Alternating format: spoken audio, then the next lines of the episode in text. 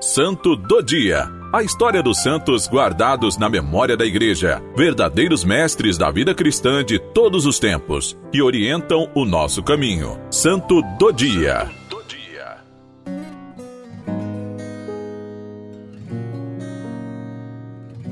Hoje, 9 de janeiro, celebramos Santo André Corsini.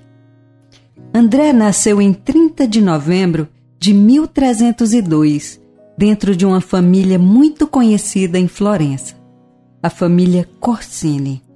Seus pais, Nicolau e Peregrina, não podiam ter filhos, mas não desistiram. Estavam sempre rezando nessa intenção até que veio esta graça e tiveram o tão sonhado filho, André.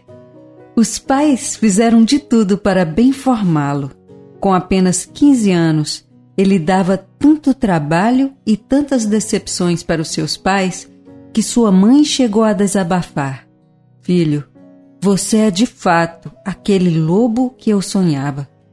Ele ficou assustado, não imaginava o quantos caminhos errados e a vida de pecado que ele estava levando, ainda tão cedo, decepcionavam tanto e feriam a sua mãe. Mas a mãe completou o sonho. Este lobo entrava numa igreja e se transformava em cordeiro. André guardou aquilo no coração e, sem a mãe saber, no outro dia, ele entrou numa igreja dos carmelitas. Aos pés de uma imagem de Nossa Senhora, ele orava e a graça aconteceu. Ele retomou seus valores, começou uma caminhada de conversão e falou para o provincial carmelita que queria entrar para a vida religiosa. Foi admitido a vestir o hábito em 1318. Fez o noviciado, resistiu corajosamente às solicitações de um tio que sonhava em vê-lo regressar ao mundo. Pronunciou seus votos em 6 de janeiro de 1321. A partir desse momento, redobrou o fervor de suas virtudes, especialmente a da humildade.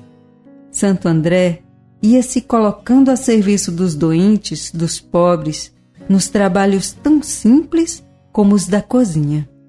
Ele também saía para mendigar para as necessidades de sua comunidade. Passou humilhação, mas sempre centrado em Cristo. Os santos foram e continuam a ser pessoas que comunicaram Cristo para o mundo. Mas Deus tinha mais para André.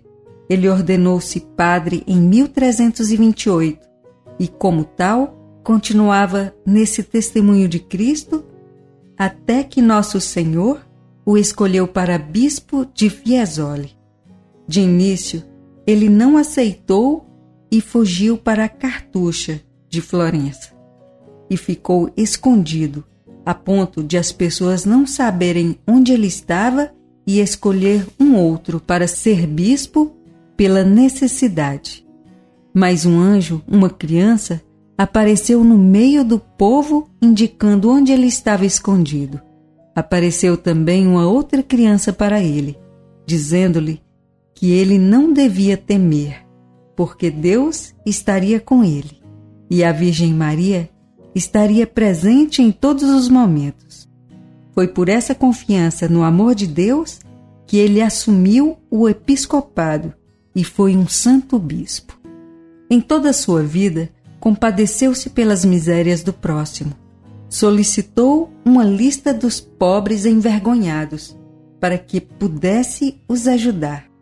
Na quinta-feira de cada semana, Santo André lavava os pés dos pobres que recebia um dia veio ao seu encontro um homem que recusou o serviço, pois tinha as pernas cobertas de úlceras. Santo André insistiu e mal tinha acabado seu trabalho, o homem já se sentia curado. Enviado por Urbano V a Bolonha para assumir a função de núncio, Santo André teve como missão restabelecer a paz do povo que era perturbada pelas facções. André cuidou de reparar todas as coisas e encheu a cidade de alegria. No dia de Natal, Nossa Senhora apareceu para ele, dizendo do seu falecimento, que estava próximo. Faleceu em 6 de janeiro de 1373, no dia da Epifania do Senhor. Seu corpo foi transportado para uma esplêndida capela na Igreja dos Carmelitas, em Florença. Seu processo de canonização teve início no tempo de Eugênio IV e terminou em 1629 com Urbano VIII.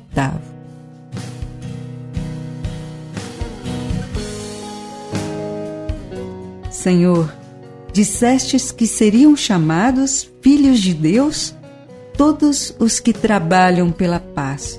Concedei-nos, por intercessão de Santo André Corsini, admirável promotor da paz, a graça de trabalharmos sem desfalecer pela instauração daquela justiça que garante aos homens uma paz firme e verdadeira por nosso Senhor Jesus Cristo, vosso Filho, na unidade do Espírito Santo.